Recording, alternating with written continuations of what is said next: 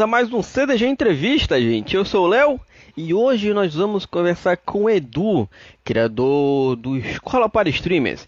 É um conteúdo muito legal, muito bacana de quem está começando nessa vida dos videogames. Quer dizer, não exatamente dos videogames, mas sim de transmitir ali, fazer sua livezinha para mostrar o que, que você está jogando, beleza? Olha só, o nosso convidado já está aqui. É bom que hoje, ó, pelo jeito é rapidola. E aí a gente continua. Levando aqui esse papo, é, essa live, essa entrevista, pra gente trocar uma ideia com outros produtores de conteúdo. Olha aí o Edu. Salve, Edu. Olá! Tudo bem? Você tá, tá me ouvindo direitinho aí? Tô, tô ouvindo tranquilo. Você tá me ouvindo bem aí? Tá, tudo certinho. Beleza. Eu falei, foi, falei, ué, já tá aqui, foi rápido. Geralmente o pessoal entra, dá aquela demorada, já, é porque já começa logo. É, Edu, pra gente começar, fala aí quem é você, como é que é, o que, que você faz, como é que tá essa parada. Eu falei que o teu, aqui no caso o seu conteúdo hoje em dia, né? O teu Instagram, tá? Pra galera que tá começando a fazer live, tu dá dicas, se apresenta pra galera e fala um pequeno resuminho do que você tá fazendo. Bom, é, para quem não me conhece, eu sou o Edu Marques, né? Meu nome é Eduardo. Eu sou criador do Escola para Streamers, um canal no YouTube em que o nosso objetivo é criar conteúdo, tutorial, dica, informação para o pessoal que está pensando em entrar aí, desenvolver, começar a fazer uma carreira aí como streamer, né? Então, uhum. é, basicamente é esse o, o, o, trabalho que a gente tenta desenvolver lá. Então, a gente procura criar, é, não simplesmente falar de coisas genéricas sobre streaming de jogos, mas é, associar isso com, conhecimento de marketing, de publicidade e propaganda, né? Associar uhum. com outras coisas que são utilizadas no mercado para empresas, né? Para empresas grandes e tudo mais, e como que isso se, se aliaria, né? Como se associaria ao streaming de jogos, né? Eu sou estudante de publicidade e propaganda na Universidade de São Paulo também, e eu sou pesquisador sobre streaming de jogos, eu desenvolvo uma pesquisa, né, sobre streaming de jogos. Então, basicamente, a ideia é trazer todos os conhecimentos, todas essas coisas e aplicar para a galera que está é, pretendendo fazer stream, né, e contribuir um pouco aí para que a gente tenha uma maior profissionalização, né, do mercado de streaming brasileiro. Pô, massa. No caso, então, o YouTube começou primeiro. Tu já tá lá no YouTube, já tem, já tem quanto tempo? É, no YouTube eu tenho canal lá, eu comecei a trabalhar com o streaming de jogos, né? Com essa pegada de streaming de jogos, deve, acho que faz uns dois anos, mais ou menos, tá? Uhum. Mas o canal antes ele passou por várias fases, né? Ele foi se transformando até ele chegar agora no Escola para Streamers, né? E desde novembro, mais ou menos, que ele tá como escola para streamers. Antes foi meu nick, que era que eu jogava na internet, que era Dead Cat, depois virou só Edu Marques, e aí até chegou até chegar agora como escola para streamers aí mais, mais formalizado, mesmo uma coisa mais voltada para esse público, né? Hum, tá, entendi.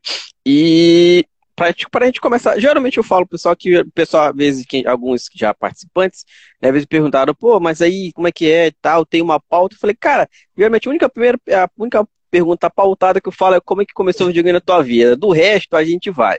Eu gosto de deixar o negócio mais solto, sem uma, uma, uma pautazinha, mas. E aí? Como é que o videogame começou na tua vida? Como o videogame começou na minha vida? Bom, só, só uma, coisa... uma, uma coisa, do, é, tá segurando o celular, né? Tô. Fica, vai ficar ruim pra ti? Com, não, com o tempo? não é, é, assim, eu vou pedir desculpa por essa parte. É, eu tentei, tentei correr atrás para deixar né, uma, uma qualidade de som melhor, né, uma coisa melhor, mas enfim, fui aqui na loja aqui perto, o fone, o microfone que eles me venderam era pior ainda, né, então, é, enfim. E até tentei ver se tinha como fazer a transmissão é, utilizando o OBS, o equipamento que eu uso para gravar e tal, ter uma qualidade melhor, mas, enfim, então, né, peço desculpas aí se não tiver com uma qualidade não, não, eu, eu, no caso, quero, de repente, ficar cansar com o braço aí de ficar segurando. Ah, não, a gente vai. Vou trocando aqui, tá tranquilo. Tá tranquilo. Já, já, faz o exercício. É. Já faz o pro uh, braço. Então, como, como é que eu comecei com o videogame, né? Isso. Então.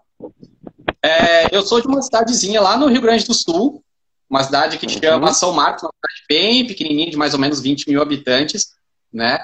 E, uhum. e eu sempre fui muito pobre. Muito, muito, muito pobre. Então, eu não tive videogame até boa parte da minha vida, assim. Tipo, quase na adolescência. Quando eu fui ter videogame, o primeiro videogame que eu tive foi um videogame que sobrou do meu primo. Ele, na uhum. época ele tinha um Master System, ele recebeu, comprou o Super Nintendo, e aí me deu o Master System. Só que uhum. quando eu recebi o Master System, todo mundo já tinha o Super Nintendo, então eu não tinha nem com quem trocar jogo, né? Uh, e assim, eu, desde a primeira vez que eu encostei no videogame, devia ter mais ou menos uns 5, 6 anos, mais ou menos, foi na casa do filho da minha madrinha, né? Na época era um Dynavision, né? No jogo de, de corridinha de Fórmula 1 lá, não era, não lembro o nome agora do jogo. Era F1 Race mesmo, era F1 Race o nome do jogo. E, então, depois desse contato, sim, foi uma coisa que, tipo, eu acabei ficando apaixonado, né, por videogame, mas, obviamente, não tinha dinheiro para comprar, ficava sempre enchendo o saco da minha avó. Na época tinha o negócio da telecena. Eu ficava o tempo inteiro enchendo o saco da minha avó, né, pra quando ela ganhasse a telecena, ela comprar um videogame para mim. Então, eu ficava falando de cartucho, ficava falando de avó, tipo é. Então, assim, a solução que eu tive nessa época para conseguir ter mais contato com videogame, para jogar videogame e tal, a primeira coisa foi é, aquelas rifas de escola que davam para ganhar a cesta de Páscoa, esse tipo de coisa. Uhum. Nossa, aquilo lá eu fazia muita grana com aquele negócio para ir jogar na locadora. Comecei com, tipo, onde eu consegui uma grana pra jogar na locadora. Parecia viciado em droga, né? E, aí pegava a rifa, perdi, falava, chegava na escola, falava que perdi outra. Mas mesmo assim, tipo, normalmente era o que mais vendia, ainda mesmo assim era o que mais arrecadava dinheiro para a escola. Né? Uhum. Né? Então, fazia às vezes para mim, enfim. E garrafa, meu avô tinha a garrafa de, de, cerveja em casa, eu pegava as garrafas, vendia tudo, vendi tudo as garrafas dele de cerveja para jogar videogame na locadora e comprar ficha para o fliperama. Ah, aí eu descobri o escambo, na época eu descobri o escambo. Então o que eu fazia? Eu pegava a fita de videogame, na casa de uma pessoa pedia emprestado, falava para uma, uma pessoa, para um conhecido que eu tinha um videogame, pedia o um jogo emprestado, falava que ia levar pra minha casa. Só que em vez de levar pra minha casa, levava pra casa do amigo meu que tinha o jogo, tinha videogame. Aí jogava na casa hum. do meu amigo. Daí eu pegava uma fita dele, falava e jogava na casa do outro. E assim eu ia, tipo, de um jogo de uma casa da pessoa jogando videogame. Né? Uh, até que daí eu comecei, tipo, fui ficando mais velho, comecei a ganhar minha grana e tal, comecei a trabalhar. Aí eu comecei a, tra fui a trabalhar numa locadora de videogame, fui arrumar emprego numa locadora de videogame né? E aí eu trazia os videogames para casa, né? Pegava os jogos da locadora e jogava, mas aí é tudo né, permitido. Né? Pô, é, é, quase. Ia ser quase o sonho de uma galera, né? Trabalhar na locadora. É, e poder trazer os jogos, né? Era, era um sonho e não era, porque o cara, na época que eu trabalhava no explorador, né? Porque o cara me pagava, tipo, eu trabalhava 8 horas por dia e o cara me pagava 120 reais. E mesmo naquela época, assim, era nada, né? Enfim. Sim, sim trabalhando sábado, domingo, assim, direto. Mas enfim, então pelo menos assim, eu tinha acesso aos videogames, né? Pelo menos boa. Até eu consegui é... comprar. Edu? Fui, fui indo, né? Comprei meu primeiro. Enfim, aí fui. E chegar hoje, aí ter um, ter um computador legal e tal, para poder jogar uns jogos e aí começar a criar conteúdo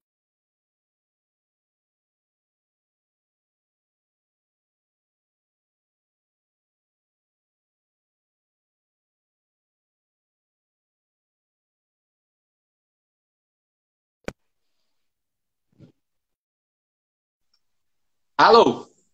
Alô. Tá dando umas travadas na, na, na, teu, na tua parte. Eu vou, eu vou te tirar da, da, da live e te chamar de novo para ver se dá uma melhorada na, ah, beleza. conexão. Tá?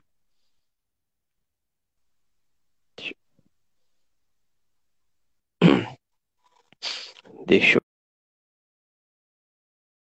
eu chamar de novo aqui, gente. É. Deixa eu ver aqui se ele vem. Agora se ele vem certinho. Pronto? Alô? Vamos ver se melhorou. Aí, acho que agora melhorou. Tá. Então. Trabalhar na locadora. Trabalhar ah, na locadora.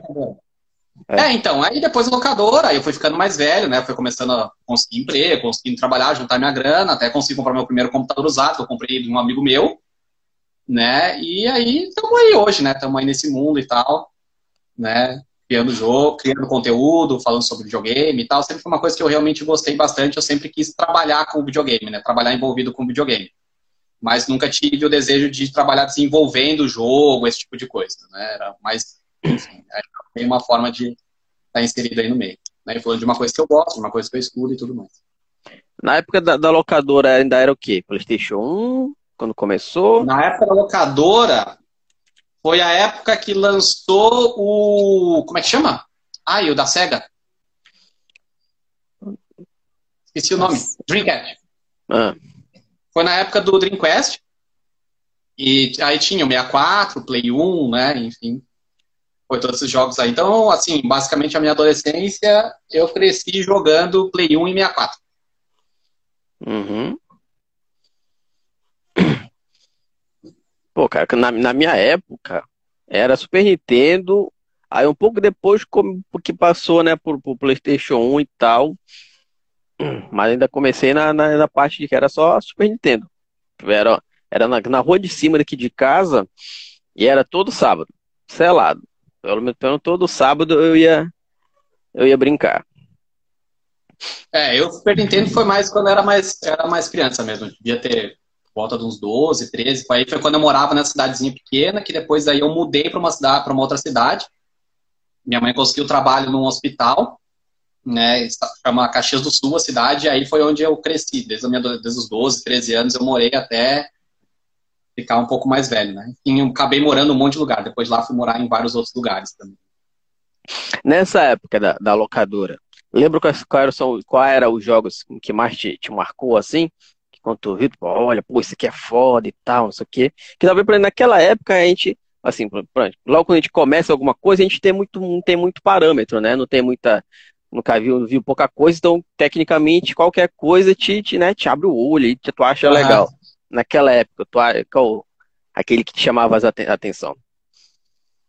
Olha, Teve alguns jogos assim que marcaram, me marcaram bastante, até inclusive, né, para o pessoal que às vezes acompanha o canal lá no YouTube, vê que tem alguns quadros aqui atrás, né, tem até mais dois aqui, vou mostrar, tem mais dois aqui também, uhum. né, e, então assim, eu tenho esses quadros que são de seis jogos que para mim marcaram muito, assim, eram não é, foram jogos que eu achei maravilhosos, melhores jogos que eu achei da minha vida, mas jogos que eles representam algum ponto da minha vida, né.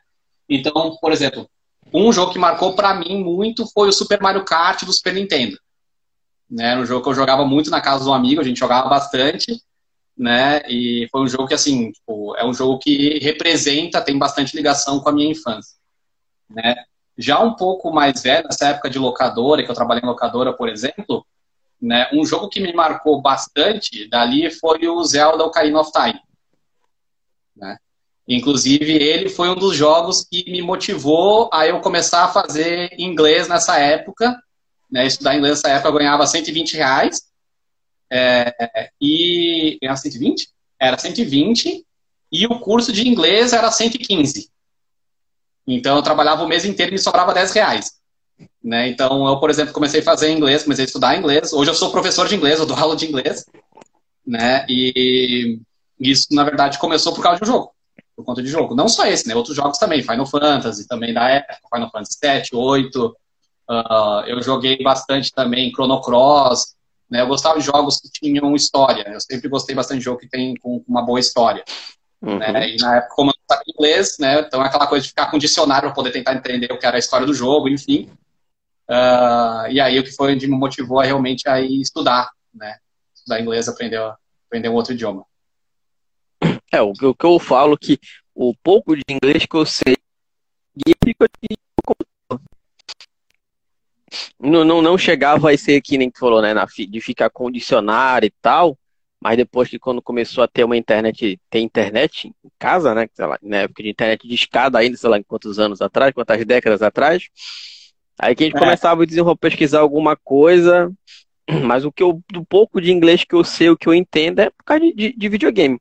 Confesso que hoje eu sou bastante preguiçoso com relação a, a jogo que não é dublado. Eu já fico assim, um, com pé atrás, que eu fico com, com, sei lá, com preguiça de ficar vendo o que, que é, o que, que não é e tal. Depende muito do. Mas eu acho que hoje em dia, para mim, o primeiro se tiver dublado, beleza. Eu vejo lá. Se não é, eu jogo assim só por jogar mesmo. E, e, e olha lá, por exemplo, um. um eu falando que, que eu gosto bastante, Need for Speed. Nunca rolou, nunca rolou uma, uma dublagem, pelo menos que eu, que eu me lembre, não.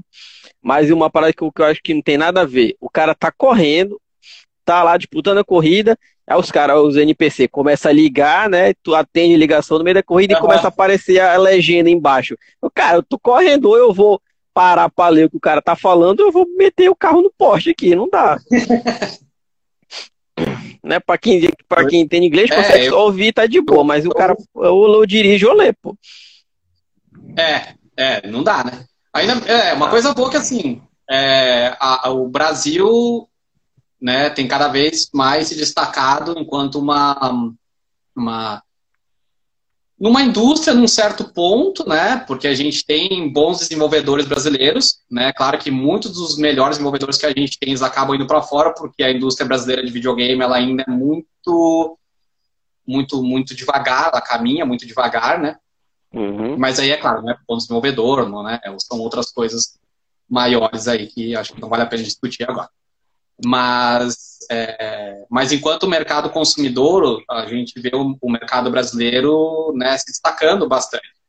Né? E por conta disso, isso acaba motivando as marcas a entender que não vale a pena dublar o jogo para o Brasil, né, e trabalhar numa boa dublagem, principalmente, né? Até porque no Brasil a gente tem ótimos dubladores, não só de jogos, mas também de filme, de série, de desenho, enfim, a gente tem dubladores muito bons no Brasil, que acaba tipo é, colaborando para a gente ter bons jogos com boas dublagens em português e aí acaba tornando os jogos mais acessíveis. Eu acho isso maravilhoso, assim, acho incrível, porque na minha época não tinha, era uma coisa que não existia, né?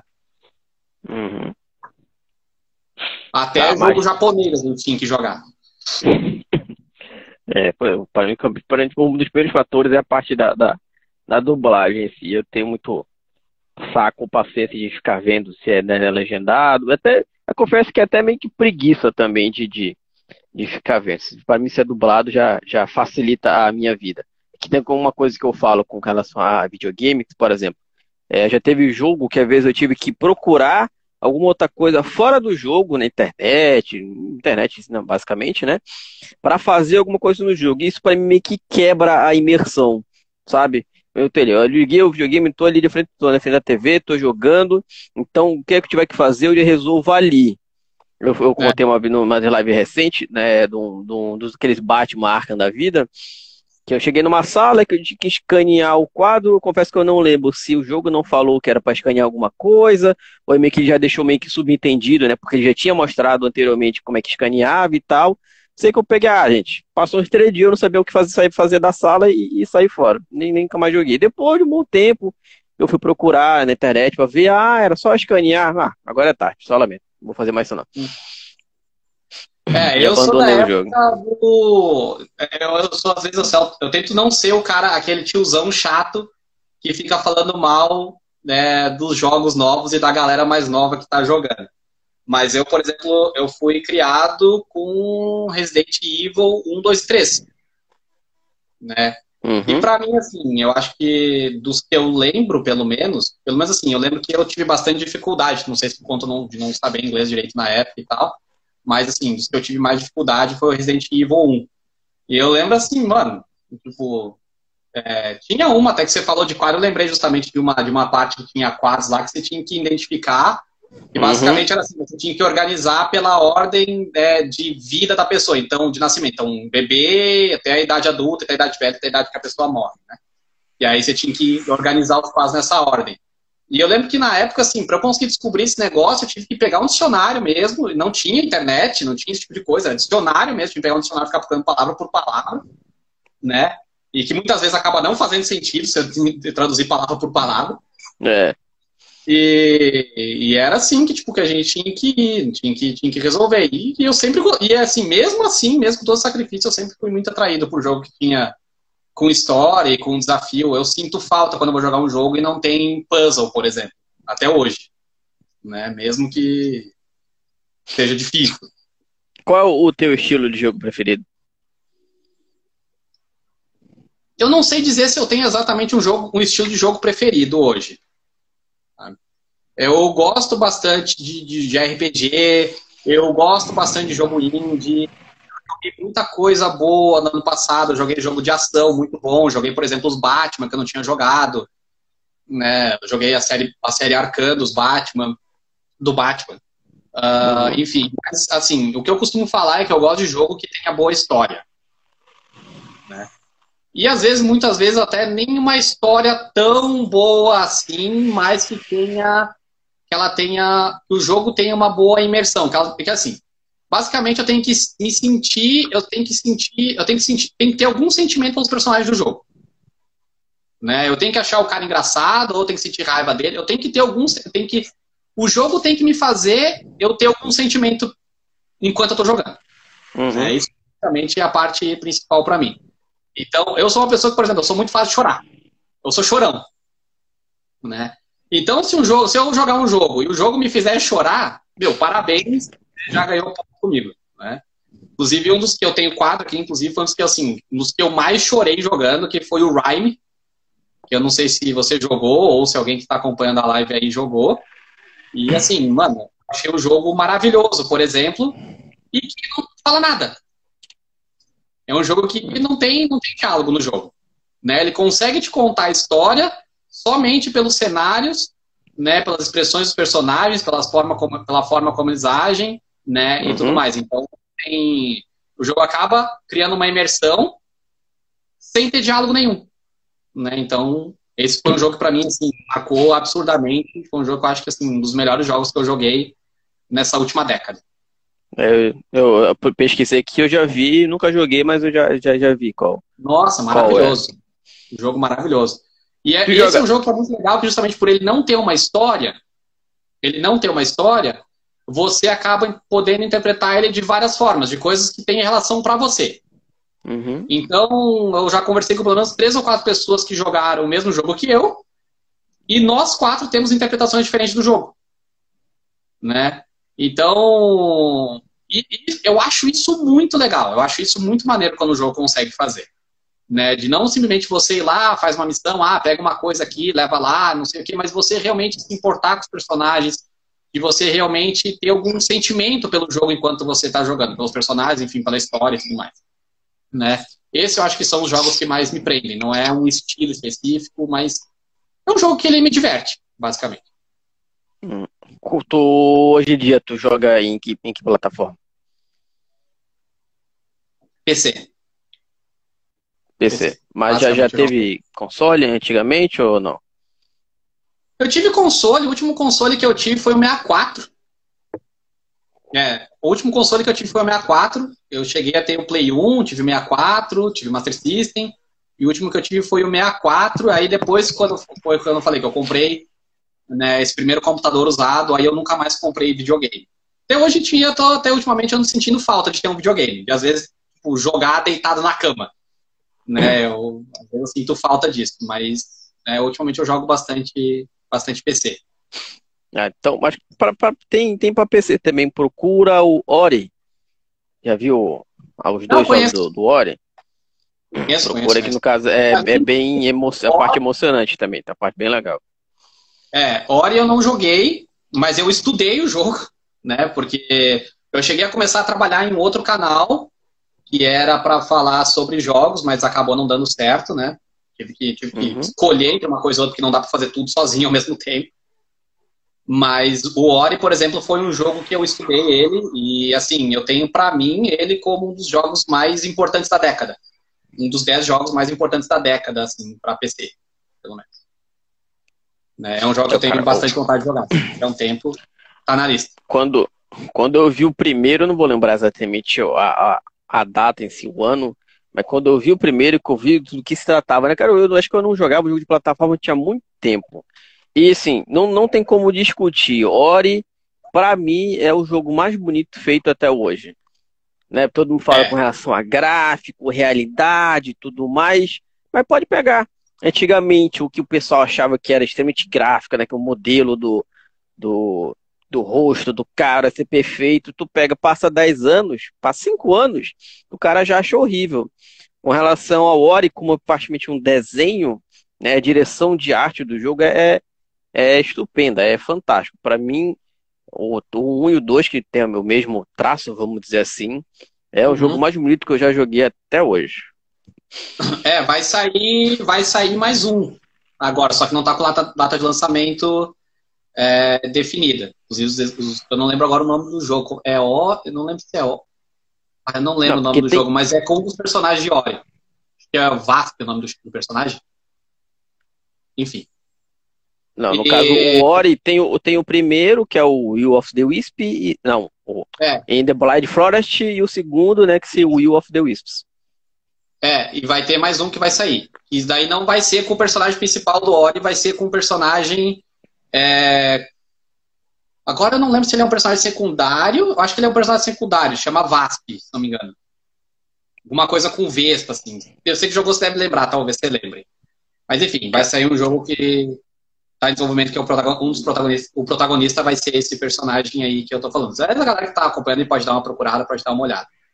E mas assim, o Ori, o que faz ele ser um jogo tão maravilhoso, acho que é a palavra, tão maravilhoso, é, é uma série de coisas, né? Ali você tem, tipo assim, você tem um design de personagem muito bonito, você tem um, um, level design, né? Então você tem fases que são desafiadoras, que estão bem feitas, que estão bem estruturadas, né? Você tem uh, animações muito bem feitas. Eu vi quando eu estava usando o jogo, eu fui procurar um vídeo mostrando como é que eles foram criando as animações. Então, assim, teve um trabalho muito, muito dedicado em cima de animação, é, teve um trabalho muito empenhado em cima de trilha sonora, né, ali no jogo, no enredo, né, também que tem bastante coisa pelo que, aí você me confirma, você que jogou, você fala se eu estou errado, tá? Mas é, pelo que eu vi, um jogo que, assim, ele consegue te contar uma história é, é falando pouco. Ele consegue te contar muita história falando pouco. Sim. Uhum. Diálogos longos, complexos, assim, não. Ele conta muito da história, você entende a história, falando muita pouca coisa. Né? É, o, o primeiro tem. No, os personagens não têm fala, né? Mas tem um narrador que entra pontualmente para explicar alguma outra coisa e tal. No segundo, uhum. tem como tem mais, mais NPC e tem é, side quest, Aí quando tu vai falar com algum outro NPC, ele fala alguma coisinha, né? Ah, eu tava no bosque, aí eu perdi a minha, a minha lanterna, se você puder ir lá ver e tal. Mas tem, tem, tem, tem pouco diálogo, assim, comparado a, a outros, né?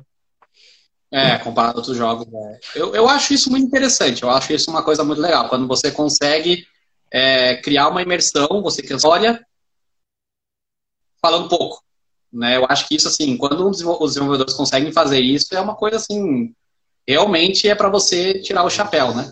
Inclusive, até nesse último jogo que eles estão trabalhando, eles já falaram que eles não vão dar data de lançamento, eles só vão dar uma data de lançamento quando eles acharem que o jogo está numa qualidade adequada para eles falarem, não, agora a gente tem uma data de lançamento. E aí, esse de Project, beleza? Né? Enfim. é, essa... Exatamente. Essa coisa aí, né? É. Mas tu falou da, da, do, do. Foi do, do Mario Kart do Super Nintendo que tu falou, né? Que tu, tu achou é. legal na tua época. E do que tu achou uma porcaria. Daquele que tu Nossa, assim, porcaria! É. Daquele que tu. Nossa, nem... eu não sei nem por onde começar. Eu, eu cheguei a jogar o pior jogo, o, o jogo que foi, foi, é considerado o pior jogo da história, que é o, o ET, ET, do Atari. Uhum. Eu, eu, eu, joguei esse jogo na época. Né? Não na época de lançamento, obviamente, que né, eu também não sou tão velho assim, mas né, eu joguei ele na época que, meu, eu joguei o pior jogo da história. Teve uma época que eu entrei numa pira de procurar, procurar os piores jogos da Steam. E jogar o que tinha de pior, assim, que era considerado pior. Eu joguei muita coisa. Agora, agora assim, de nome, de lembrar uma coisa mais recente, assim, que eu joguei e falei, putz, que coisa horrorosa. É porque eu tento apagar na minha memória. Quando é muito ruim, eu tento apagar. Eu falo, meu Deus, eu não quero nem lembrar que eu joguei esse negócio. Mas teve umas coisas bem dark, que eu acho que se eu abrir a Epic, por exemplo, eu acho um jogo aqui que eu inventei de jogar que assim, ó. Pesado. Diz Nossa, um, fora, fora o ET, que, que acho que o ET é, é, unânime, né? Mas diz um aí, da, ou, do, tanto naquela época, ou então até hoje em dia, o mais recente que já tenha jogado, que tu falou, puta, esse aqui eu não indico para ninguém. Olha, assim, é, eu, assim, é que hoje está muito fácil falar mal do Cyberpunk, né? É tipo, é, é, é assim, né? tá muito fácil realmente falar mal do Cyberpunk. Mas, assim, eu vou fazer um. Vou falar do Cyberpunk, mas ao mesmo tempo vou falar que também, assim, foi um dos jogos que, recentemente, foi um dos jogos que eu mais joguei. Eu tenho 150 horas jogadas no Cyberpunk. Eu fiz todo, tudo que tinha para fazer nele. A única coisa que eu não fiz foram três quests que tá bugada. E aí, CD Projekt, beleza? Enfim, fiz três quests que eu, que eu não fiz que tava bugada. Mas assim, por que, que eu falo que o Cyberpunk, assim, na, na real, na real, na real mesmo assim, Cyberpunk não é um jogo ruim. Ele não é um jogo ruim. Ele tem uma boa história, né? Ele tem umas coisas legais no Cyberpunk, ele tem umas coisas divertidas. O problema de Cyberpunk, e por que, que, eu, que, eu, que, eu, eu, apesar de eu ter jogado muito jogo, eu falo mal dele, eu falo dos problemas dele, eu acho que tem que ser falado, né? Independente é, do jogo. Pelo menos, tu, pelo menos tu pode falar mal com propriedade. Não, é, eu não sou fanboy de marca nenhuma, eu não sou fanboy de nenhum videogame, eu não sou fanboy de nenhum jogo. Eu jogo, se eu gostei, beleza. O que eu não gostei, eu não gostei também, eu vou falar. Né? Se me perguntar, eu vou falar. Mas assim, o problema do Cyberpunk não é que ele é um jogo ruim. Ele não é um jogo ruim. O problema do Cyberpunk é que ele é muito mais do que ele promete. Uhum. Né? Nesse canal que eu falei, por exemplo, foi um jogo que eu estudei muito, assim, assisti muito vídeo, eu li muita coisa, eu fui ler os quadrinhos de Cyberpunk, eu li história de Cyberpunk, eu li lore, eu li, tipo assim, eu fui, realmente eu fui, me aprender no jogo, eu fui estudar muito sobre o jogo, né? Fui ver, então, pra, tem muita gente que não sabe, mas o Cyberpunk, por exemplo, é derivado de um RPG de mesa, que chama Cyberpunk 2077. É bem antigo, inclusive, bem antigo. Tanto que eles uhum. têm umas, umas coisas que eles trazem pro jogo, umas visão que hoje, assim, a gente for pensar, meu, a gente nunca vai imaginar as coisas que tem no Cyberpunk no futuro. Tipo, sei lá, é, você, você, hoje a gente, por exemplo, nem liga para ninguém. Hoje, em 2020, a gente não liga para ninguém. A gente não usa telefone. Né? Quem tem telefone em casa é empresa ou a pessoa mais velha. Né? Que o pessoal não tem mais telefone hoje. A gente não usa telefone. Não presta para nada mais telefone. Celular uhum. a gente uhum. não liga para ninguém. No máximo a gente manda mensagem. Né? Então, por exemplo, no Cyberpunk eles mostram uma coisa tipo das pessoas ligando uma para outra, né? Claro, mais tecnológico e tal, mas ainda assim são pessoas ligando uma para outra. Então, isso é uma ideia que tinha lá na época do RPG de mesa. Hoje já não faz mais sentido, né? A gente pensar que em 2077 as pessoas vão estar se ligando, né? Os caras que têm cyberware, tem chip na cabeça, putz, sabe? Ninguém vai estar ligando para a pessoa, mas tudo bem. Manda uma mensagem, sabe? Manda um WhatsApp. Mas enfim, mas que eu estava falando então do Cyberpunk, acabei devagando para outro lado. Uh, o problema do Cyberpunk é esse, que tipo assim, ele promete, ele promete muito mais do que ele entrega. Então, por exemplo, quando eu estava estudando Cyberpunk, por exemplo, estava mostrando, tem muita gente que não lembra disso. Mas nos trailers de 2018 da. Foi 2018? Foi no E3. Foi no E3 aí, eles mostraram o trailer do jogo. Eles mostraram, por exemplo, a animação dos personagens correndo na parede. Isso não tem no jogo. Hum. Né? Tipo, ah, correndo, você... tipo. Vocês falam, tipo Titanfall? Correndo pela parede. Hum. Correndo pela parede, assim, tipo, mecânica, de você correr pela parede, pular e tentar pular, pular atrás do cara e matar o cara. Uhum. É tipo de mecânica no jogo. Né? Uh, outra coisa, uma destruição completa do cenário. Né? Interação completa com o cenário. De você atirar, por exemplo, coisa do tipo de você poder atirar em um cano e sair água de um cano. Né? Isso não tem em Cyberpunk 2077. Né? Até porque, assim, na, quando, eles foram, a, quando eles foram anunciar o lançamento, que eles falaram o requerimento mínimo, se eu não me engano, eles falaram que precisava de, de recomendado, era uma GeForce mil, a, a, a 1060. A GeForce 1060. O mínimo estava ali uma nível do uma 1050 um pouco para baixo. E no mínimo uma 1050 um pouco para baixo. E assim, ali já me bateu uma desconfiança. Inclusive no vídeo que eu gravei eu falo. Eu falei sobre isso. É, me bateu uma desconfiança, porque assim, de tudo que eles mostraram no jogo para rodar tudo aquilo que eles mostraram com uma 1050, das duas, uma. Ou não ia rodar, ou o jogo não ia rodar com uma qualidade satisfatória, uh, ou, cara, eles é assim, eles são o deus da, da otimização. Eles, eram otimiz... Eles teriam feito uma otimização assim absurda que, assim, meu, revolucionaria completamente o mercado de games. Aí, se os caras realmente tivessem conseguido mostrar, entregar tudo que eles mostraram, rodando uma 1050, meu, pode entregar agora, tipo, os caras fácil, assim, meu, leva, nem tem discussão, leva. Porque, assim, seria uma revolução no indústria de games. Né? E, e, obviamente, não foi, né? Assim, rodou no computador, mais ou menos, Play 4 não dá para dizer que rodava, porque rodar em pontos assim com 10 FPS, tá? né? Cheio de bug, dando tela azul, assim, né? Muita gente deu, dando refund, a própria PSN é, é, aceitando, né? É, encerrando venda no site, agora eles voltaram com venda, né? Mas sim, um, um, fiasco completo, né? Umas coisas mais ridículas que eu vi no, assim, de. Eu não consigo lembrar um lançamento de jogo que tenha sido mais ridículo que o de Cyberpunk. E assim, foi uma. fato, foi uma enganação pública. Né? Eles mentiram. Eles fizeram, falaram que iam fazer um monte de coisa e eles mentiram. Né? Inclusive até com denúncia de que os trailers dele, os trailers dos caras é scriptado. Não era gameplay mesmo, era script. Uhum. Era uma CG aquilo lá. Era uma animação, mas enfim. Então, acho que assim, não dá para dizer que é o pior jogo que eu joguei, mas com certeza é um dos jogos que assim, tipo, para mim eu vou lembrar por assim, vai ser difícil eu conseguir pensar num jogo que vai ser é, mais mal executado do que foi Cyberpunk. É, cara, assim, quando, quando começou a rolar a coisa, primeiro, o estilo em si já não, não me, me chamava atenção sabe? Esse negócio, esse estilo cyberpunk e tal, em si nunca me chamou atenção, então eu, eu, eu, meio que já caguei de, de início pro, pro jogo. Conforme o tempo foi passando e a galera foi falando, esperando, eu falei, gente, o que, que a galera tá esperando tanto de um, de um jogo desse? Primeiro, ou o que eles estão esperando tanto, ou então, gente, com aquele negócio, quando você cria muita expectativa de alguma coisa, dificilmente vai, vai, você vai ficar satisfeito vai ter alguma uhum. coisa e tal. Aquele negócio que te pega de surpresa é mil vezes melhor do que você ficar esperando alguma coisa que nunca vai ser o que você pensou. Uhum. Então, assim, ah, cara, tô nem aí. Um colega meu com que eu jogo também, ele chegou até a comprar, é, conseguiu comprar com, na, na pré-venda e tal, comprou até barato e tudo. Só que até cancelaram a, a, a, compra dele.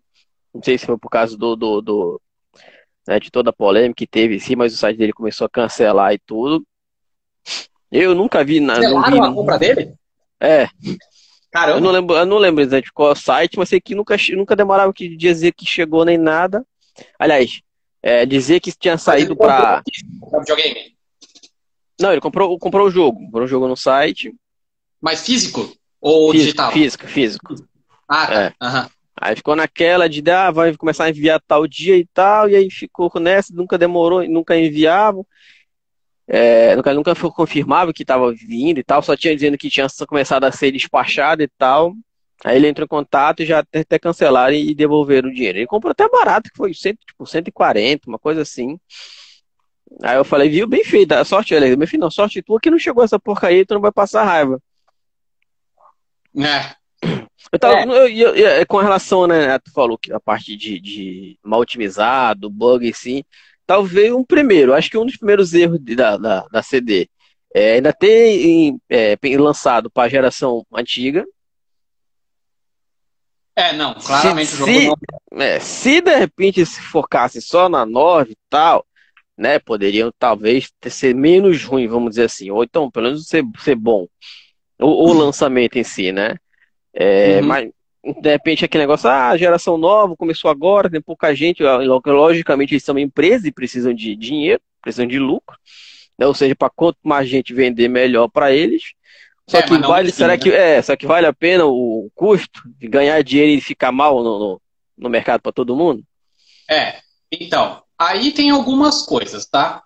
Que eu, assim, na, na minha opinião, tem algumas coisas. Primeiro, é, a ideia assim das pessoas criarem uma expectativa sobre o jogo. De, assim, de forma alguma, eu coloco a culpa nas pessoas que compraram o jogo. Hum. Por quê? Porque quem criou a expectativa não foram as pessoas. Foi a CD Projekt. Eles que prometeram. Né? Eles uhum. que mostraram o jogo. Eles que, inclusive, inclusive tem um YouTube que me mostrou. Que assim, basicamente, o cara ele pegou, ele quebrou todos os argumentos da, da, da da CD Projekt com afirmações da própria CD Projekt. Então, assim, trechos de momentos antes do lançamento do jogo, de coisas, de coisas que eles falaram, que eles mencionaram. Então, por exemplo, eles mencionaram lá, eles falaram, ia ser o maior jogo da história. Quem falou isso não foi o consumidor, não foram as pessoas. Quem falou isso foi a empresa. Que eles iam fazer o maior jogo da história. Que seria uhum. algo dos games. Eles que prometeram isso. Né? Um, a respeito do Ah, de lançar pro. Alô? Da geração passada. Voltou? Tá. Voltou. É, que você comentou de lançar para plataforma, para os consoles passada. novos, para a geração nova e não lançar para a geração passada. Só que aí eles, eles se colocaram numa encruzilhada, que eles não tinham como sair. Por que, que eles fizeram? Já desde o começo prometeram que ia sair para o Play 4. Né? Então, já desde o início, já começaram desenvolvendo para o Play 4, para a geração anterior, porque era o momento que eles estavam. E eles, na verdade, acreditavam que iam conseguir lançar, porque eles prometeram o primeiro lançamento. Tem uns 4 ou 5 adiamentos, na verdade. É. E o último que eu me lembro era o lançamento para abril, mas se eu não me engano, tinham prometido um lançamento para antes. Ou seja, na época que nem tinha lançado a geração nova. Nem tinha lançado a geração nova. Então, não tinha como dizer que assim, não vamos lançar para a geração, pra geração anterior, vamos lançar só para a geração nova. Porque eles prometeram um lançamento na época que não tinha geração nova ainda. Né? Então, eles tiveram que desenvolver um jogo para a geração anterior.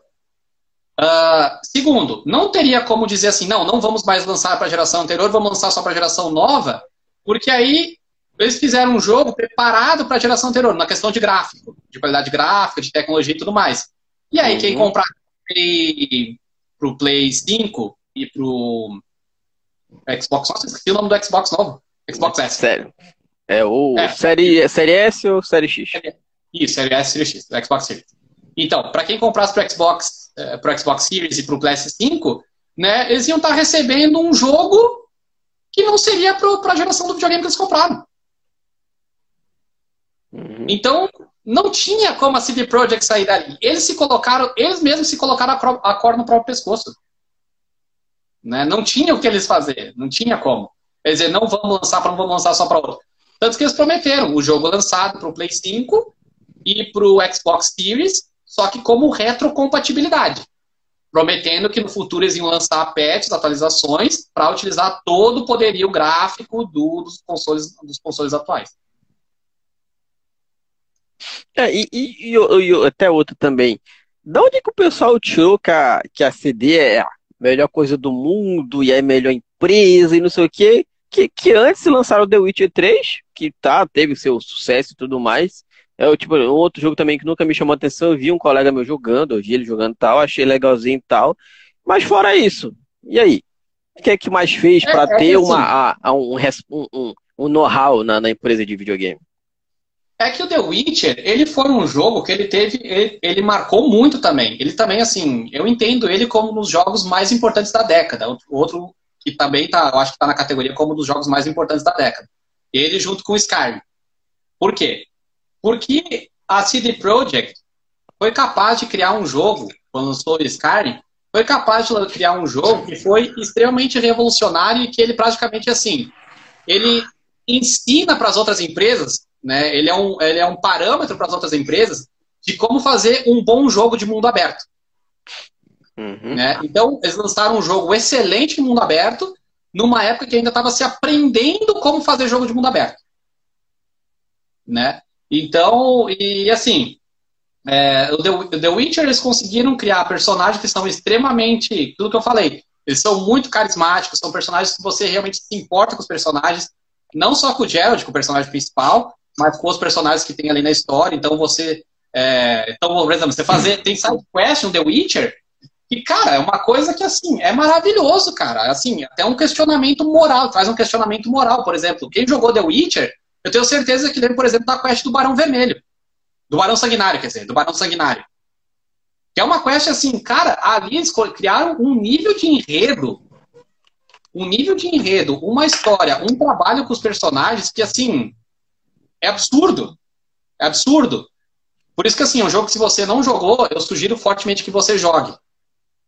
Né? Se você gosta de jogo que tem uma boa história, que tem um bom enredo e tudo mais, né, assim, The Witch é um jogo que realmente vale a pena dizer assim, tipo, não, eu joguei e, sabe, pelo menos para poder ver um pouco. Eu, eu tenho algumas pequenas críticas com The Witcher em relação à história. Eu acho que perde, por exemplo, no, eles perderam um pouquinho o timing de terminar o jogo, de finalizar a história. Mas aí é uhum. coisa minha, da minha preferência e tal.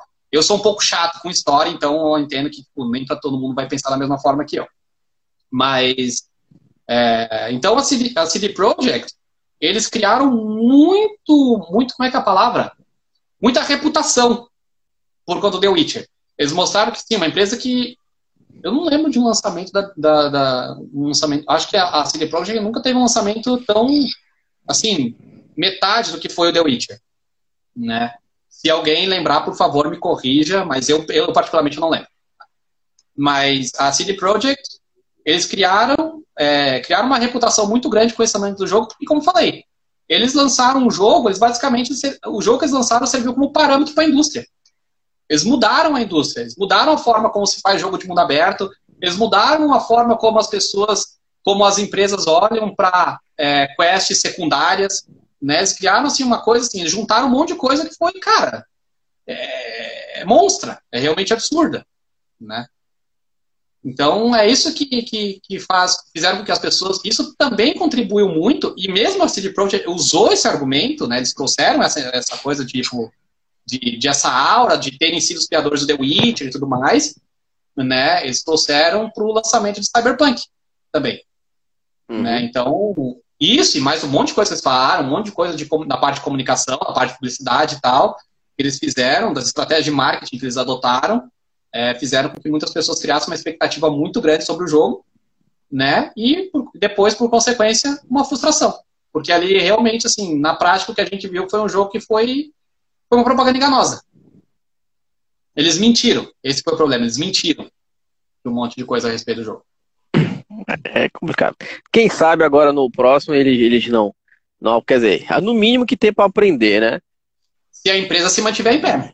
É, se, se ainda estiver em pé até lá, com todas as tretas que tá rolando assim, lá. Ali é uma, é uma mancha muito grande, e não é a questão só da mancha, é a questão financeira, né? CD é. Projekt teve muito problema. Assim, ganharam muita grana. Isso é legal, assim, ganharam muita grana, mas também perderam muito. É. Mas é com a parte boa também, a, além de a, gente, a parte boa, a gente falar mal da, da, da, do Cyberpunk da Projekt, vamos falar da outra parte boa, que é o teu conteúdo, cara. Como é que tu começou é, com, com Escola para Streamers? Como é que virou essa, essa chavezinha e tu trocou de, de conteúdo, vamos então, dizer assim? Legal. É, eu, eu fazia, eu comecei a fazer live há bastante tempo. Uh, e assim, nunca deu certo.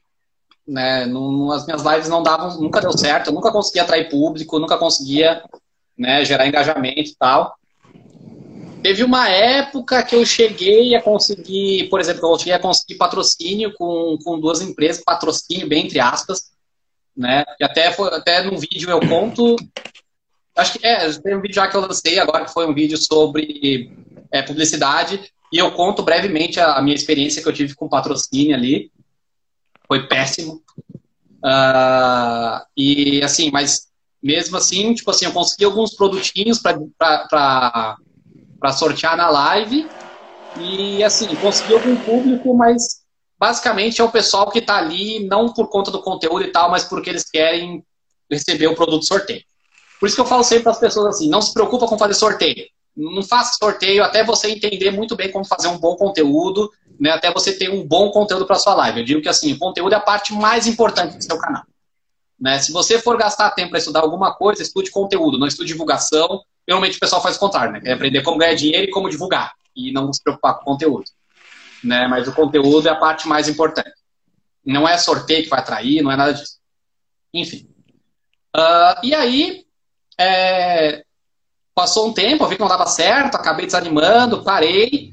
Fiquei mais ou menos um ano e pouco sem streamar, sem fazer live. E aí eu decidi que eu ia voltar a fazer live, mas eu queria fazer live melhor. Eu queria fazer do jeito, do jeito certo. Né? Eu queria uhum. fazer de uma outra qualidade, entregar uma outra coisa. E aí que eu fui estudar sobre, sobre live, sobre criar conteúdo de, de, de, streaming e tal. Acabei conhecendo vários canais brasileiros que tem, né? Que tem atualmente, né? Que eu acho que são canais que são muito legais. Né, um deles eu posso falar, que é o Toquinha Man, eu acho que eu, eu acho o trabalho dele muito legal. Né, é um dos caras que eu, que eu, assim, que eu respeito bastante aqui nesse meio. Né, e mais principalmente conteúdo de fora conteúdo americano e, e britânico, comum, né? Eu sei inglês, então acabou facilitando de eu ter acesso a esse tipo de conteúdo. Uhum. E aí eu percebi que lá fora, é, principalmente nos Estados Unidos, é, se tem uma visão muito mais profissional do mercado de streaming de jogos. Né? No Brasil, de certa forma, a gente ainda, assim, claro, alguma, né, tem alguns criadores de conteúdo que são extremamente profissionais, né, que eles percebem que, assim, que eles têm realmente, eles entendem do negócio, eles têm, entendem do mercado, eles entendem de estratégia e tudo mais, é, mas ainda é muito pouco, ainda está gateando muito no Brasil, que é normal, até porque é uma coisa muito nova, né? E nos Estados Unidos já é uma coisa que já está um pouco mais, tá mais adiantado. Então as pessoas já entendem o mercado, até por conta da própria cultura deles, que é um pouco diferente da nossa, né, em relação a como se lida com o trabalho, como se lida com o dinheiro e tal. É, mas a gente percebe que lá tem um mercado de streaming um pouco mais desenvolvido, né? Então as pessoas têm uma noção mais profissionalizada de fazer live, né? Já pensam em fazer live, já não como simplesmente o Eduardo sentando fazendo jogo e se divertindo e conversando com uma galera. Mas pensam o Eduardo com uma marca, como um streamer, que vai transformar isso numa carreira e num negócio. Né? E quando eu fui, quando eu fui, fui, fui atrás de conteúdo e tal para aprender como fazer uma live melhor, uma qualidade melhor, eu senti falta disso aqui no Brasil. Apesar de a gente ter bons criadores de conteúdo, eu acho que ainda falta um pouco desse, dessa noção de mercado, sabe? De trazer essas coisas mais, mais empresariais mesmo, assim. Olhar para a criação de conteúdo não como uma coisa de jogar videogame e passar tempo e sim como uma coisa, não, realmente aquilo é trabalho, aquilo é carreira e desenvolver e tudo mais. Né? E eu senti falta disso. Eu senti falta disso aqui no Brasil quando eu estava procurando para mim, para eu aprender. E aí foi que me deu o estado, tipo assim, cara, talvez eu poderia começar a estudar isso, né, e começar a criar uma coisa nesse sentido aqui. E eu comecei a criar. Só que na época eu também não conhecia muito de YouTube, então eu não sabia fazer vídeo direito para o YouTube, uma boa qualidade e tudo mais. Hoje eu acho que ainda eu sei algumas coisas, mas eu tenho muita coisa para aprender. Mas uhum. quando eu comecei eu não sabia praticamente nada de YouTube, não entendia, né, enfim. E aí eu comecei a fazer faculdade também de publicidade e propaganda.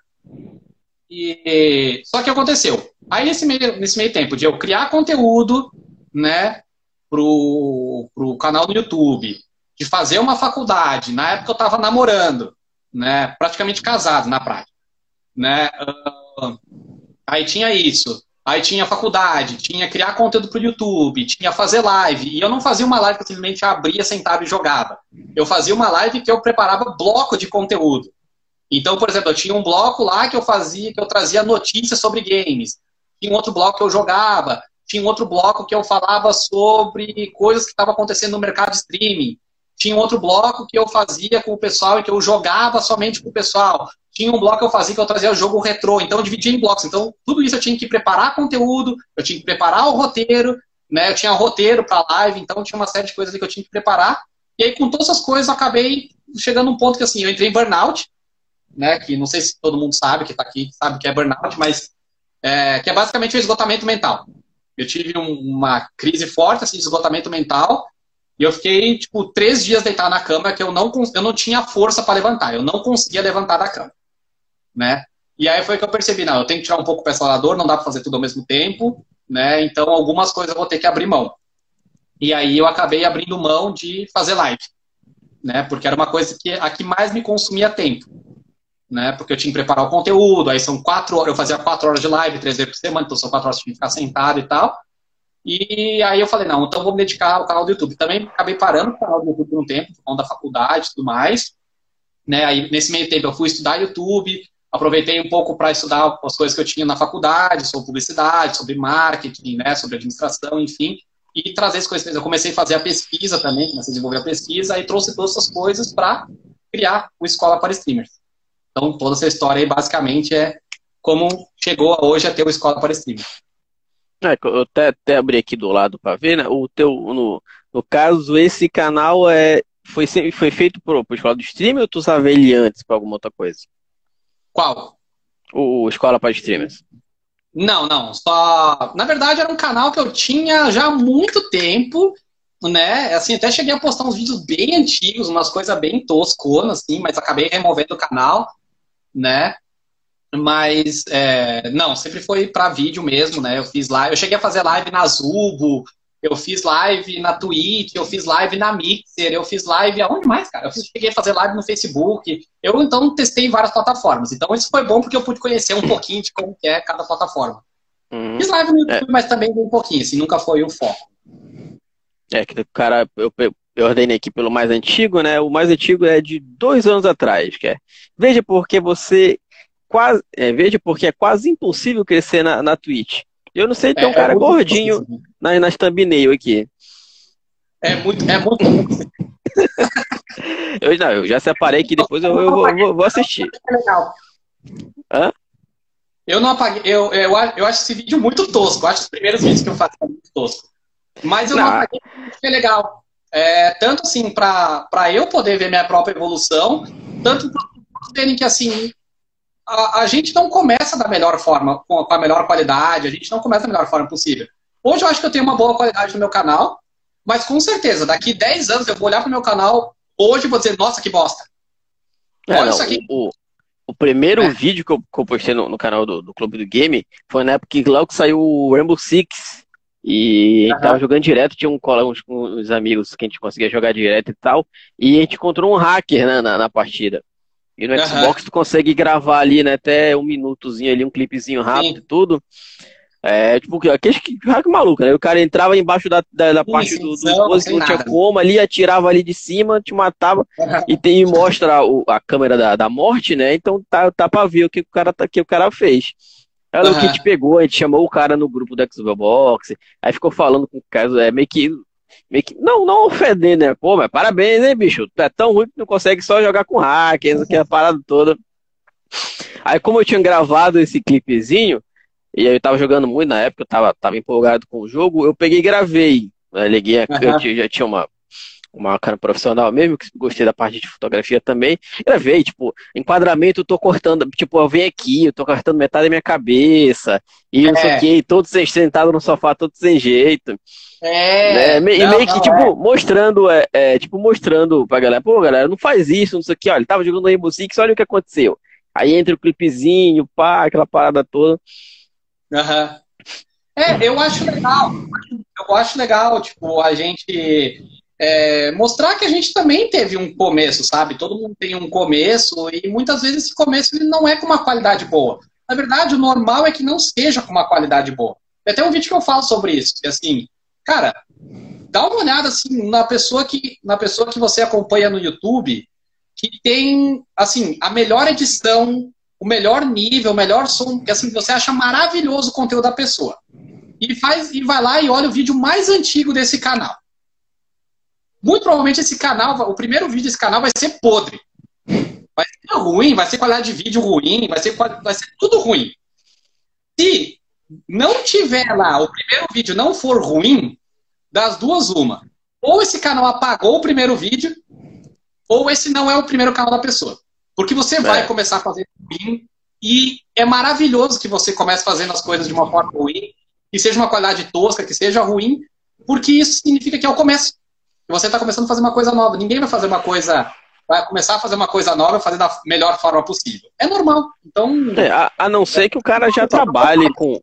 A não ser que o cara já trabalhe em TV, já seja um apresentador, seja acostumado com isso, é. aí vai, vai migrar, talvez o primeiro, o começo ele já, ele já tem uma, uma, uma noção melhor do que, que é. É, mas daí nesse caso o começo dele não é o YouTube. É, pois é, exatamente. É antes, né? Então, assim, o que eu quero dizer assim, não é, não é questão de YouTube. A questão é assim, é quando você, quando a pessoa começa a fazer alguma coisa, vai ser tosco. Uhum. É tosco. E que bom que é tosco, sabe? Porque significa que você tem o que aprender, que você tem coisa para evoluir, e aí você vai evoluindo. A questão é você não desanimar, não parar, porque você está começando a fazer as coisas de uma forma tosca, né? Você não desanimar, não, não, não, não, E assim, continuar estudando, continuar aprendendo, continuar fazendo, e com certeza com a prática, com o tempo, com o aprendizado, as coisas vão ficando cada vez melhores. É, isso é verdade. Eu geralmente eu já falei em. Já falei em um monte de lugar, já falei em live aqui contra, contra os produtores também. Eu digo, às vezes o cara espera ter ali alguma coisa, uma é. cara melhor para fazer. Eu falei, cara, faz. Faz o que faz, faz do jeito que tiver, faz com o que você tiver, que no mínimo você vai aprender muita coisa sozinho.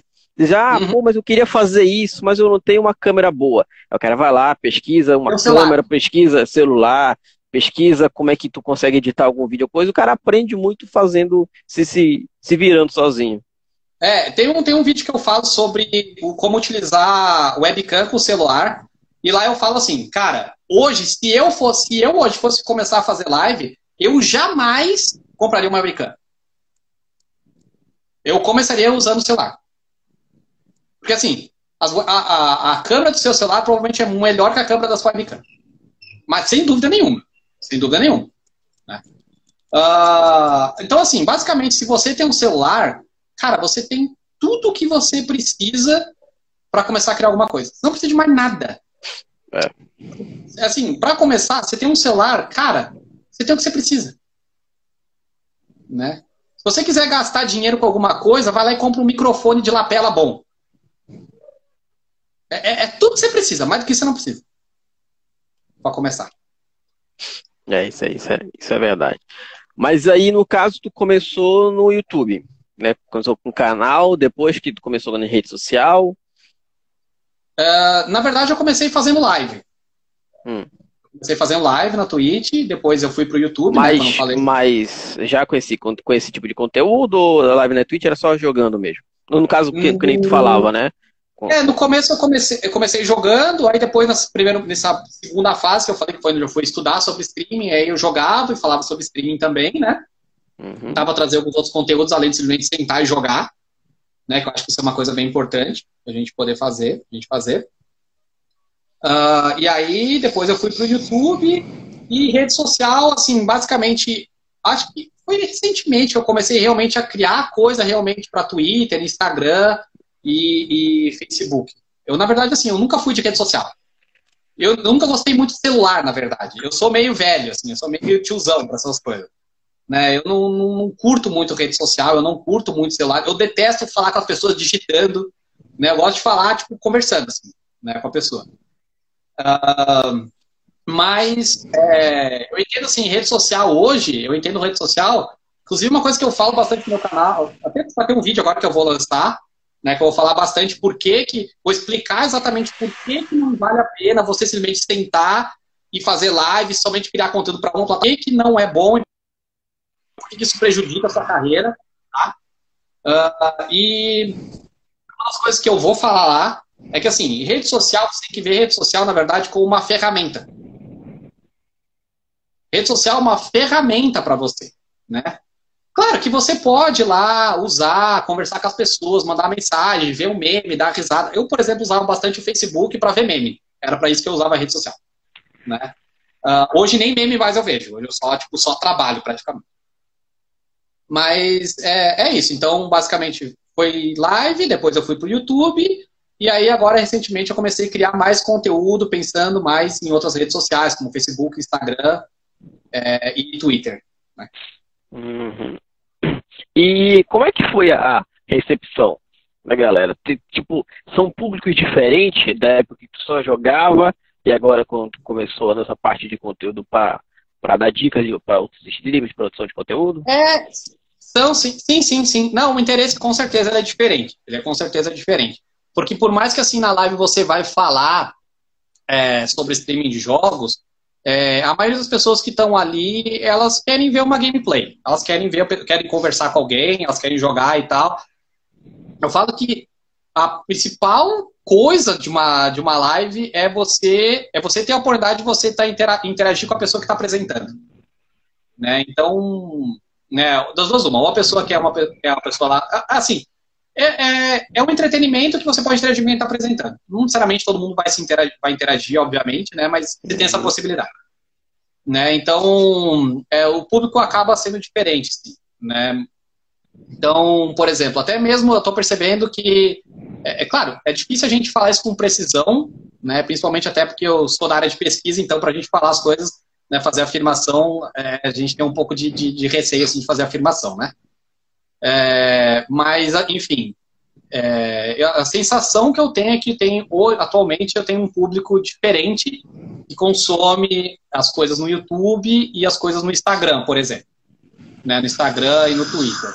É, no YouTube, normalmente a pessoa que é, ou está começando a fazer live, aí surgiu uma dúvida, né? Ou a pessoa que já está fazendo, mas não está crescendo, não sabe o que fazer para crescer. Então, também tenho bastante preocupação com essas pessoas, né, de dar informação e tal, gerar conteúdo para essas pessoas para poderem realmente entender como crescer o conteúdo, como crescer fazendo live. Uh, e já nas redes sociais, como principalmente o Instagram e o Twitter, né, eu percebo que as pessoas que consomem meu conteúdo é o pessoal que uh, quer uma coisa mais rápida, né, mais rapidinho, consumo mais rapidinho, coisas assim, videozinho de 30 segundos, uma informação, uma diquinha rápida e tal. Uh, e que é, muita gente ali não está fazendo live ainda, nem começou, nem instalou, tá com uma ideia de fazer live. Né? Então, basicamente, o Instagram eu foco pensando nessas pessoas, né? E aí, quando a pessoa realmente ela achar que ela, não, agora é hora de eu fazer live, ou alguém que já está no Instagram, mas está fazendo live, também não está crescendo, claro, os outros casos também, e aí elas acabam é, sendo atraídas para o YouTube, né? Mas hoje o meu, meu, meu, meu funil, assim, para onde eu tento trazer as pessoas é para o YouTube. Para o canal hum. no YouTube. Nunca chegou a galera perguntando, de repente, dica ou então tutorial de jogo? De um jogo mesmo? Para explicar um jogo? Não. É. Pra explicar não. um jogo, não. Até já fiz, até já fiz. Eu fiz um jogo, fiz um vídeo de Paladins, uma época, uh, que é, esse vídeo, assim, é, até um, né, um pouquinho, dá até um, uma coisinha assim pequena, né, um, um orgulhozinho, mas ele foi o, o vídeo mais uh, o vídeo tutorial mais assistido de, de paladins no, na internet. No YouTube. Foi o vídeo mais assistido, mais consumido. Né? O vídeo que estava em primeiro nas recomendações, tanto dentro do YouTube quanto pelo próprio Google. Né? Uhum. Né? Mas eu acabei de no canal, estava no canal da Escola para, para Streamers lá. É, mas já cheguei a fazer coisa, mas hoje não. Hoje não é uma coisa que as pessoas me, me perguntam. Até tenho ideia de tipo, criar um outro canal mas não para falar sobre jogo, sobre tutorial e tal, mas para falar mais sobre notícias e tal, informações, né, discutir essas coisas que eu acho interessante, né, da história dos jogos, enredo, né, a importância dos jogos, falar sobre o desenvolvimento, sobre as empresas que desenvolvem, né, as equipes desenvolvedoras e tudo mais. É, eu, eu acho que eu, eu, acho não, o vídeo que eu mais tenho acesso é do, do Ori, do primeiro, quando eu completei a árvore de habilidade dele, né? Peguei todas as habilidades. Uhum. E tipo, eu só eu, eu, comprei a minha placa de captura por causa do, do, do jogo. Né, por causa desse do Ori. Eu cheguei a jogar quando ele lançou e tal, joguei, zerei, tudo bonitinho. É, só que um tempo depois eles lançaram uma versão é, definitiva que tinha duas áreas novas no, no jogo. E uhum. aí, né, eu pensei, pô, cara, esse jogo é muito legal. Eu vou com. Eu já gostava dessa parte de produção de conteúdo e tal, tudo mais, e essas coisas. E aí eu pensei, pô, vou comprar uma placa de captura para poder gravar esse jogo. E tanto que acho que a primeira série, vamos dizer assim, que eu fiz, né, zerando o jogo e tal, foi com ela, foi, foi o Ori, por causa do Ori eu comprei minha placa de captura e tal. E aí jogando lá, cheguei, completei, completei a árvore de habilidade do jogo. E aí eu botei lá, né, Ori, o jogo e tal, árvore de habilidade completa. Aí é coisa que tem mais um pouquinho, um pouquinho mais de, de mil visualizações. Provavelmente, e tipo assim, nem é um meio que um tutorial ensinando como é que faz, sabe? Eu só fui uhum. jogando na hora que deu, pá, eu né, botava ali o conceito, sabe, sabe muito mais isso do que eu. Botava o título ali que tinha a ver com, com o vídeo e tal. Uhum. É um aí, eu, eu, não, eu não, não sei se a galera vai tipo, assistir, é, procura é, como fazer e tudo, mas só tava jogando e, e deu no, no, vídeo e foi. Tem um pouquinho mais de, de mil visualizações. Legal, legal. É, olha, é um jogo que até hoje, se você lançar um vídeo hoje, provavelmente vai ter, vai ter, vai atrair gente. E quando tu tá falando de jogar e tal, eu, o foda é que eu tô empacado no 2, cara, que dá, uma, dá um desânimo. Eu sempre falei, recomendo o Ori pra todo mundo pra jogar. Mas, tipo, o primeiro, não, tem umas partezinhas que é um pouco mais difícil, mas tu passa de boa. Nesse segundo, cara, Tipo assim, eu não, eu, é, tem umas partes chata, chata, que eu tô empacado numa, numa, numa, no primeiro boss que eu achei lá, de uma, de uma aranha, que, nossa, velho. Eu já procurei vídeo na internet, tipo, aí aparece que esse cara lá, né? É, tipo, ao, todos os chefes sem levar dano. Eu, não, não pode ser. O cara passa lá do chefe sem levar um danozinho sequer e eu fico... e, tipo assim, é, foda que, tipo, ele tem... É, tipo assim, ela meio que tem, tipo, três partes, vamos dizer assim, né? Tu faz alguma coisa, aí até vai trocando de cenário. Eu não consigo chegar nem na terceira direita e tem cara que passa lá sem levar um, um hitzinho sequer. É, é. Tem os caras que são empenhados aí no negócio. Tem. Oh, aí, aí, aí também, também, sabe como é que é, né, galera? Eu acho que quando eu empaquei nela, acho que eu já tava no décimo, décimo 14 episódio já, décimo, décimo, 14, décimo quarto episódio já empaquei nela, fiquei um tempão sem jogar e tal. recentemente tinha voltado para ver se eu, se eu é, engrenava de novo, mas eu, tipo, não tinha, não tem pra onde sair, eu tenho que passar por ela para continuar no jogo e aí dar aquela empacada. Tem uma parte lá que é que chama de santuário, que é tipo, tu, tipo como fosse uma horda de, de inimigos que tu consegue, tu passa, aí tu melhora, não, não que tu melhora, mas, tipo, mas tu ganha mais vida e mais mana para usar. Uhum. Aí teve um, lembro que uma vez teve um cara que comentou, né? Ah, quando cheguei nessa aranha eu passei de boa, eu tava com 14 orbes de vida já. Eu, como tu fez isso? Ele, não, pô, tava no santuário. Ah, o cara deve ter ficado tipo um dia inteiro fazer, passando a mesma fase para ganhar, para poder passar. Eu, ah, então um dia que eu quero coragem, eu volto e volto a nossa parte para ver se eu melhoro. Ah, termina, termina, termina. É, Vai que, é, que, é o jogo, eu, eu, hora eu recomendo para quem puder jogar, jogue, que é, que é muito é, bom. Não, tá na minha lista, tá na minha lista. Mas assim, o 2 eu... é, o cara tem que se empenhar um pouquinho.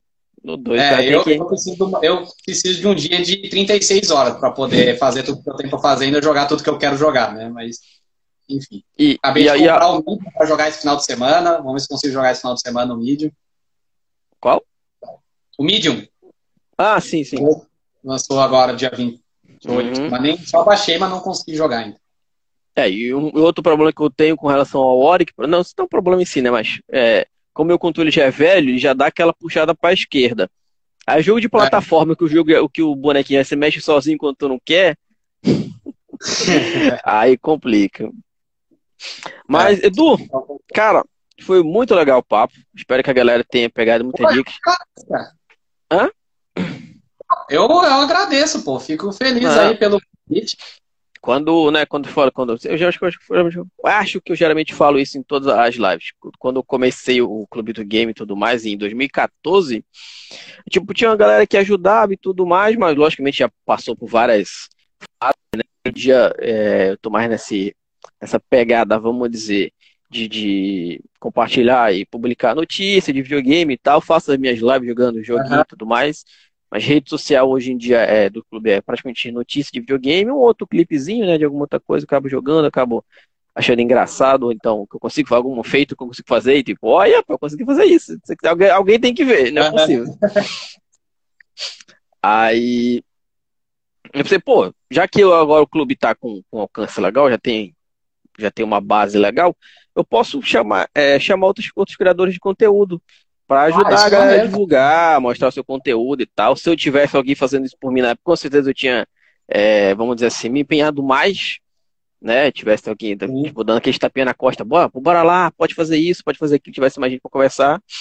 Então a ideia é sempre trazer gente do, da comunidade gamer que produza, que faça alguma coisa e que tenha algum papo, alguém, alguma coisa para compartilhar com os demais. É, eu, é isso que eu procuro fazer, assim. Essa é uma preocupação que eu tenho muito grande, assim, de não chegar lá e falar coisa aleatória mais do mesmo, mas assim, repetir o que já é falado, né? Eu sempre gosto de trazer, mesmo quando eu vou dar um tutorial, vou explicar como fazer live no Facebook, ou fazer na Twitch, ou no YouTube. Eu gosto de sempre trazer alguma dica, alguma informação, algum detalhe a mais que, né, que realmente possa agregar. Então, eu tenho bastante preocupação também com com as pessoas que estão começando, de poder motivar, de poder incentivar e de dar algum conhecimento que realmente possa fazer diferença aí para a carreira da pessoa, né? Poder é, se motivar a fazer. É, ah, sim, uma outra coisa que, agora, que, eu, que eu tinha lembrado, mas esqueci, agora eu lembrei de novo.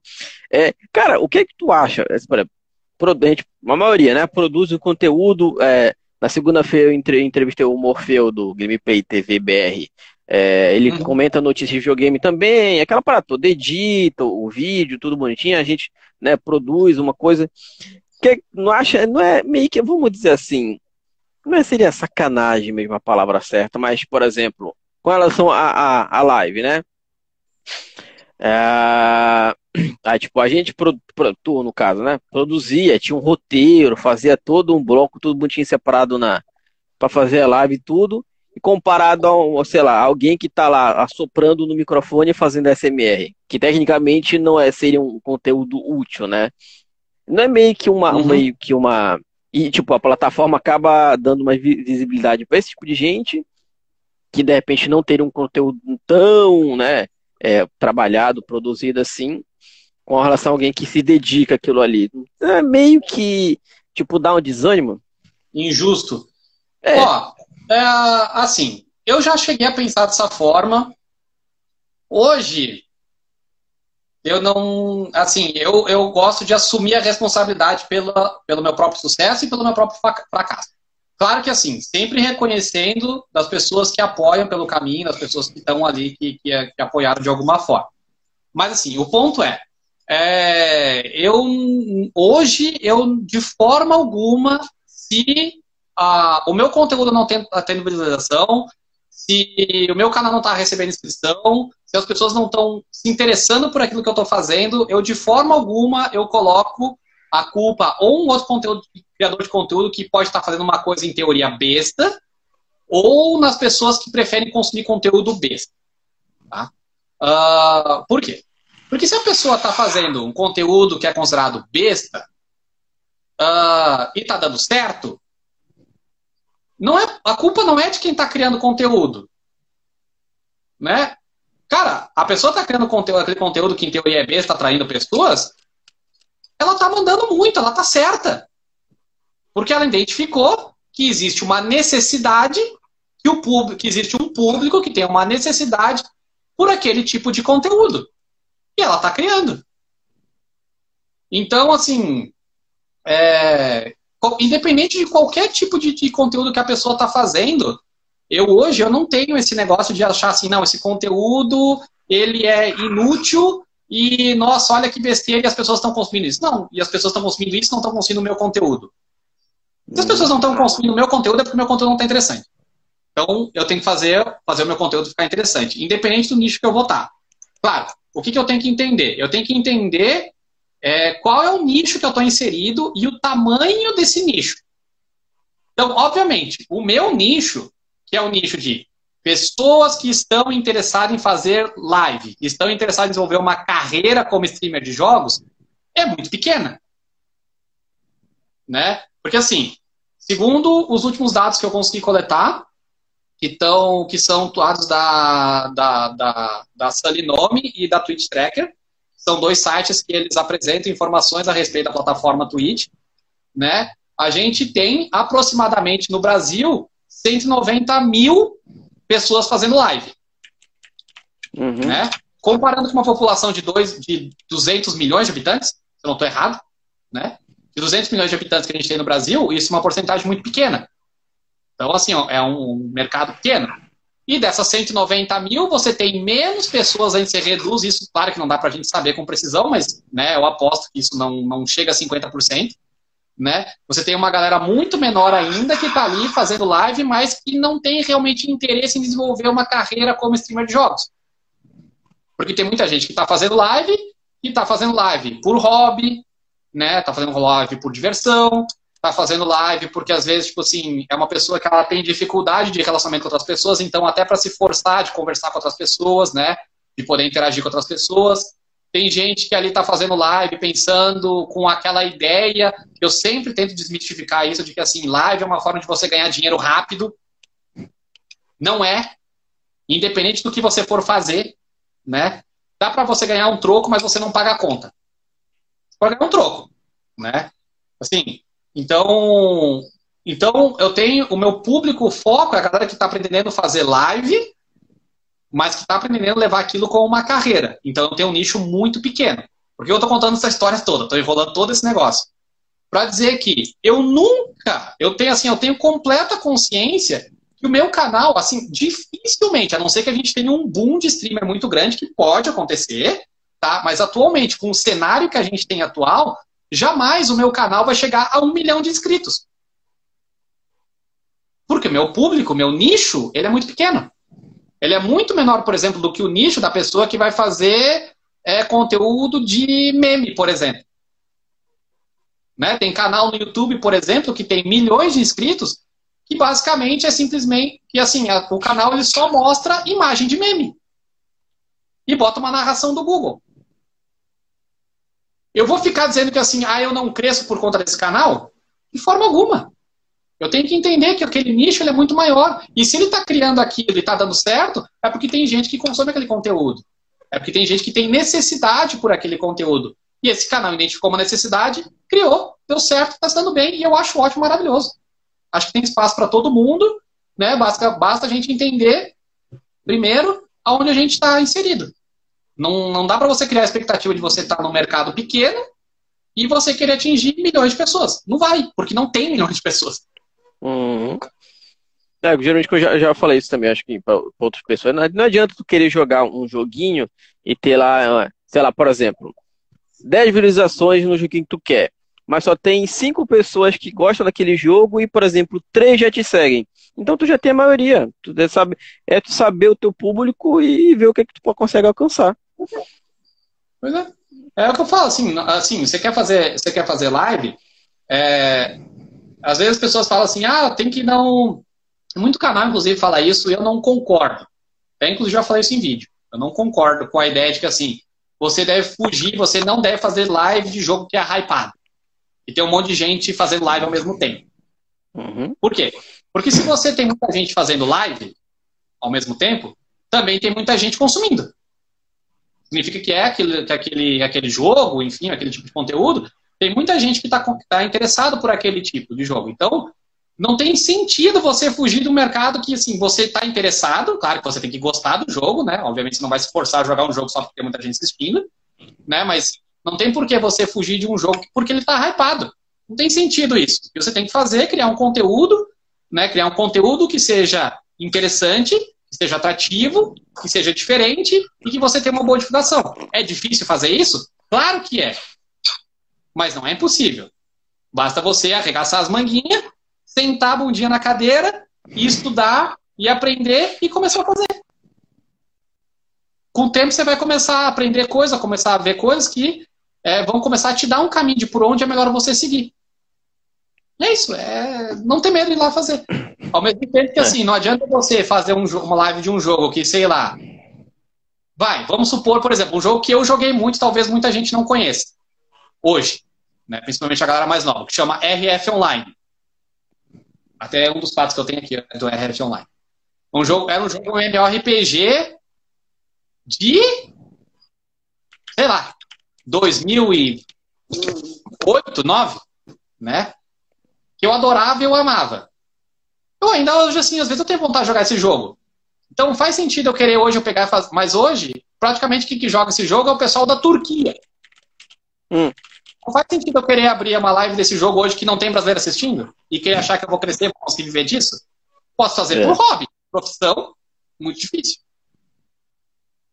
Mas isso em geral, ainda assim tem exceções mesmo nesse meio.